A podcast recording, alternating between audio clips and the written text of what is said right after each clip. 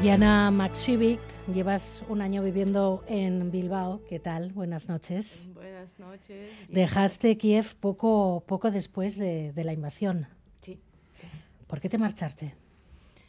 Ah, porque tenía mucho miedo en mi país, porque es tiempo más duro y am, que pensaba que no puedo vivir más porque tengo muchas cosas ah, y quería cambiar país. Estamos a menos de 24 horas, 12 horas del día en el que los tanques de Rusia entraron en, en, tu país y llegaron prácticamente hasta la capital, hasta, hasta Kiev. Suponemos que ese momento cambió tu vida y eso fue un antes y, y un después. ¿Cómo, ¿Cómo, recuerdas la noche de, de, hoy, hace un año, y el momento en el que te enteraste de lo que estaba pasando? Um, estaba en mi casa solo y en este momento, um, sabes que um, tienes sueño y no entiendes qué pasa. Y yo uh, abro los ojos y entiendo que es guerra. Y uh, ahora uh, vivo en guerra. Es tiempo muy duro y muy difícil porque no sabes qué necesitas hacer. Porque yo no pensaba nunca que en mi vida puedo vivir con guerra y no, no entendía qué puedo hacer.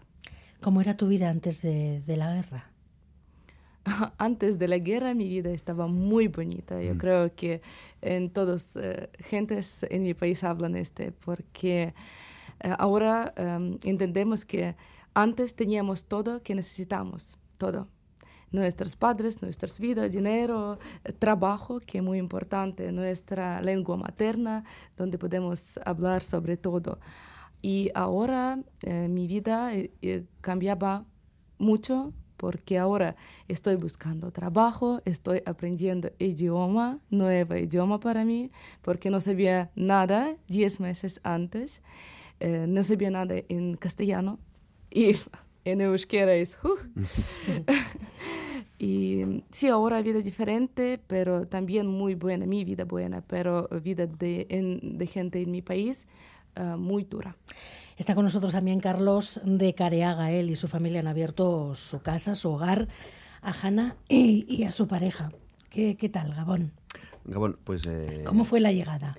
Pues la llegada fue muy inmediata. Es decir, nosotros nos habíamos puesto en contacto, etcétera, con, con la organización y un, un, no sé si era lunes o mm, me dicen, oye, si estás interesado, yo sí, yo sigo interesado. Y al de una hora me dicen, a las tres llegan dos personas. Y yo, ¿cómo que hay dos personas? Y esto eran como las doce.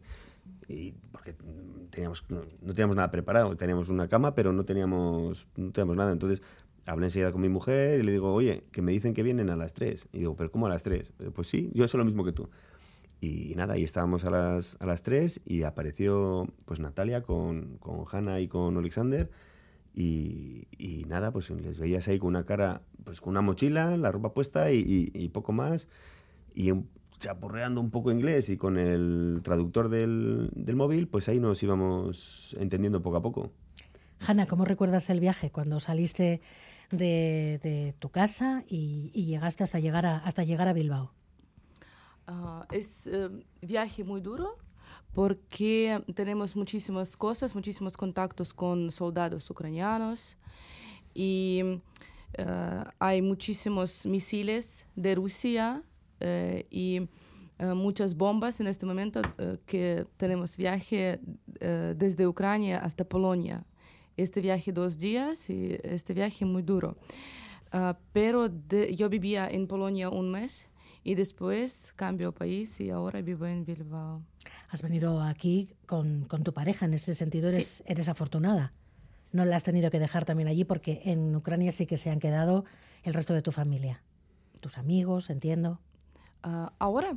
Sí. Sí, sí. Ahora uh, toda mi familia está en uh, Kiev, en Ucrania, en Kiev, en capital, y en Ucrania en general, sí.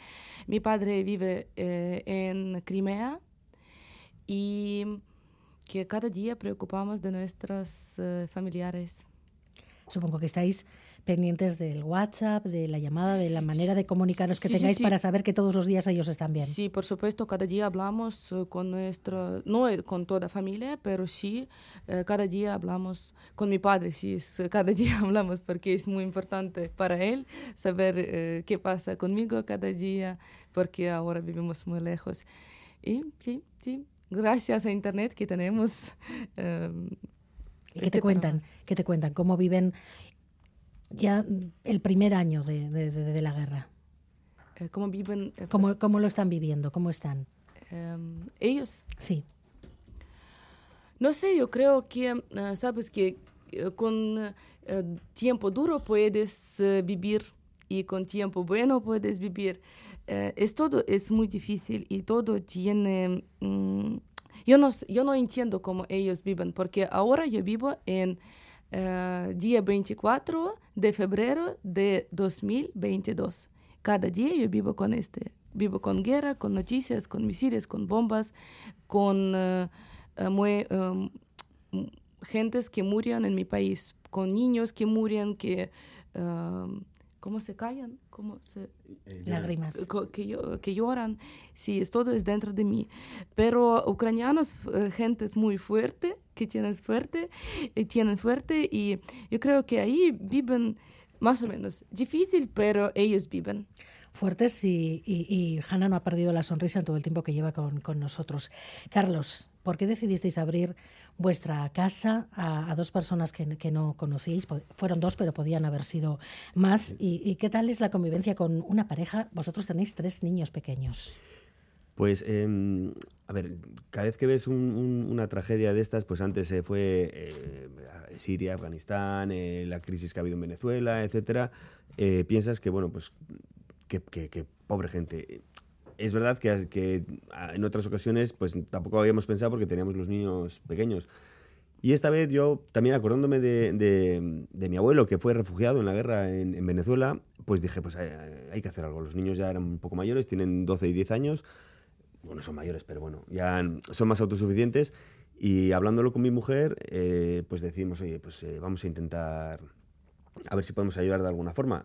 Lo que dice, sin saber qué iba a venir, nosotros cuando pues, nos metimos en este, en este lío, pues lo que veías eran familias que venían, pues eh, madres, abuelas, con los hijos, incluso con alguna mascota y, no sabías nada de lo, que, de lo que podía venir. Pero bueno, al final abres tu puerta.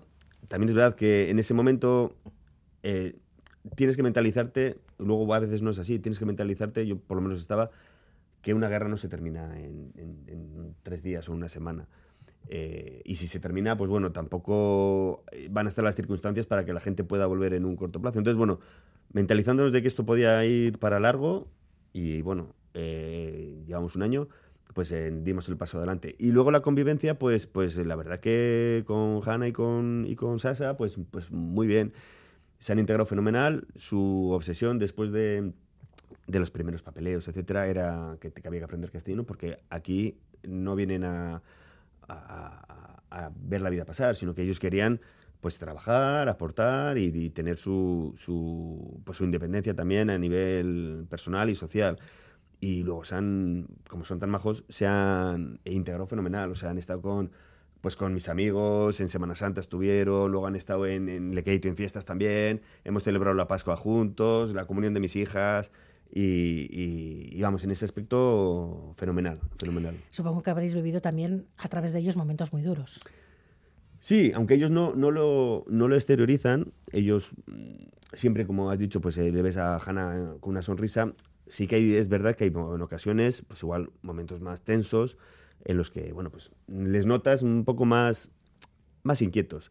lo último, por ejemplo, cuando ha habido la campaña de bombardeos a, los sistemas eléctricos en Ucrania, pues les veías preocupados pues, por sus familias, por sus amigos, porque eh, estaban sin luz, eh, preguntaban a ver qué, generadores o qué baterías eh, podían ser buenas y conocíamos, de, ese, de eso no tengo ni idea, pero bueno, preguntas y entonces pues tratas de, de, ayudarles. Entonces sí que les ves un poco más bajos. También es verdad que en esos momentos pues intentas dejarles su espacio y tampoco estar eh, con ellos. Y saben que estamos ahí para pues, lo que necesiten, para el desahogo y tal, pero bueno, eh, no lo exteriorizan mucho, eso es verdad. Y, al final también estando, a ver, bueno, esto es una cosa personal mía que pienso yo, que estando la pareja junta eh, se sobrelleva mejor.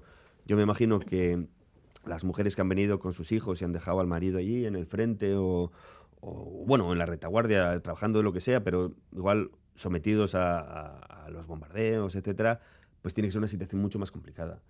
Es verdad, con lo que ha dicho antes Hanna, que llaman todos los días a, padres, a familiares, a lo que sea, y, bueno, pues ellos al ver también que los padres están bien y que su familia y sus amigos están bien, bien dentro de, razonablemente bien, ¿no? Dentro de la tragedia que es esto, pues se les ve tranquilos. Entonces, cuando, cuando terminan de hablar, pues se les ve que están contentos, porque ven que sus, pues que sus padres, que sus amigos, eh, etcétera, están, están, están bien. Y lo que decía, y menos mal que tenemos ahora videoconferencias, etcétera, para, pues para poder comunicarnos y estar en contacto. ¿Conoces a alguien, Hanna, que esté luchando en el frente?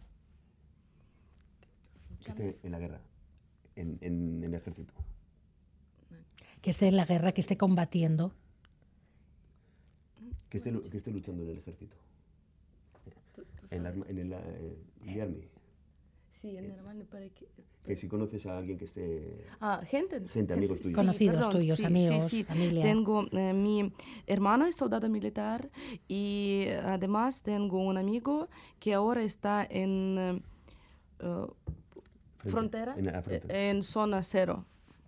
Sí, pero hablamos no es mucho porque ellos uh, ahora sin, sin nada, sin móviles, sin todo, pero hablamos uh, un día en semana, un día en un mes, porque no podemos hablar más. Antes de, de, hace ahora justo un año te interesaba la política, ¿sabías que en tu país había una guerra desde hacía ya ocho años en la zona del Donbass? Sí, por supuesto, porque uh, como sabéis, mi padre vive en uh, Crimea y en 2014 tenemos nuestra guerra que empieza en este, eh, nuestra guerra más de un año, nuestra guerra ahora nueve años.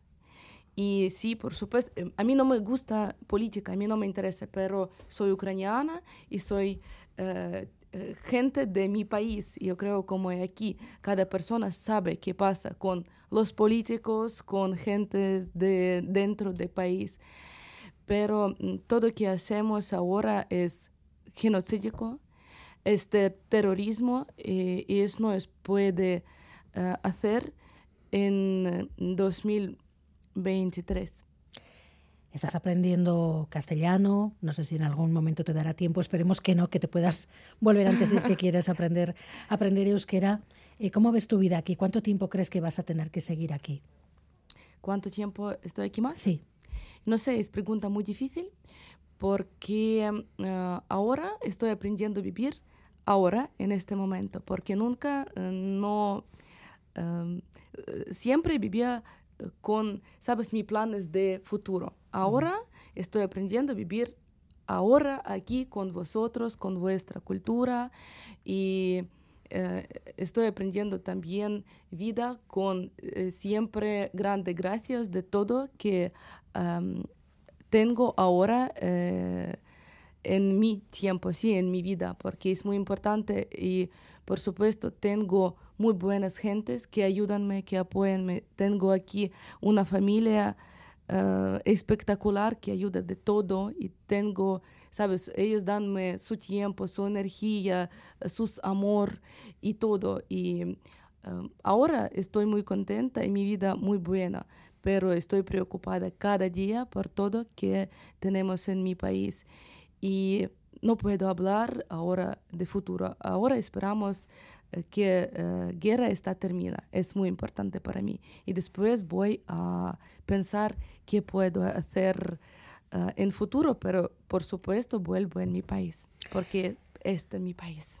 Pues Hanna, Carlos, muchísimas gracias por, por estar aquí, por dedicarnos estos minutos. Muchas gracias por tu alegría, Hanna. Gracias a vosotros. Y que todos vaya, os vaya muy bien. Gracias. Es que